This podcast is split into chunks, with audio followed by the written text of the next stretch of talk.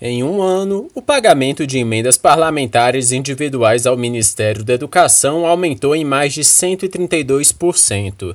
Em 2020, até o momento, segundo a plataforma que monitora o orçamento federal, a pasta contou com cerca de 91,5 milhões desses repasses, que são propostos por deputados federais e senadores e executados pelo governo federal.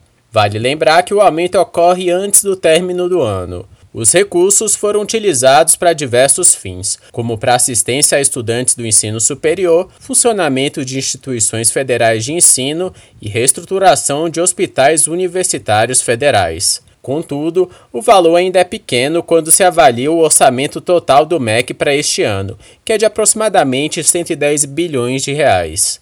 Em 2019, o total de emendas individuais ao MEC totalizaram mais de 39 milhões de reais. Os parlamentares costumam apresentar emendas individuais que impactam as suas bases eleitorais, e a liberação desses recursos é tida como importante moeda de troca entre os poderes legislativo e executivo, principalmente em anos eleitorais. A apresentação de emendas é uma forma dos parlamentares participarem da elaboração do orçamento anual do governo federal. Para o orçamento deste ano, cada deputado e senador tem direito a propor 15,9 milhões de emendas individuais. Para o senador Flávio Arnes, do Podemos do Paraná, que foi relator da proposta que criou o novo Fundo de Desenvolvimento e Manutenção da Educação Básica, o Fundeb, no Senado, esse tipo de financiamento é um importante mecanismo para complementar o orçamento da área.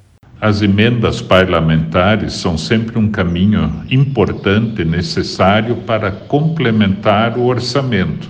Então, na área da educação, isto é essencial. As necessidades são muitas, né, de transporte escolar, de reforma de escolas, tantas escolas que não têm banheiro próprio, que não têm saneamento, não têm água potável. Neste ano, o Congresso Nacional aprovou uma proposta do governo federal que prevê o corte de 1,4 bilhão do orçamento atual do Ministério da Educação. O governo argumenta que esse dinheiro vai ser realocado para a realização de obras. Do total do corte, 1,1 bilhão atingirá a educação básica e são os municípios os principais responsáveis pelas séries iniciais da educação. Diante da crise econômica que passa o país, principalmente por conta da queda na arrecadação de impostos, Catarina de Almeida Santos, professora da Faculdade de Educação da Universidade de Brasília, afirma que as prefeituras acabam tendo grande dependência de emendas parlamentares.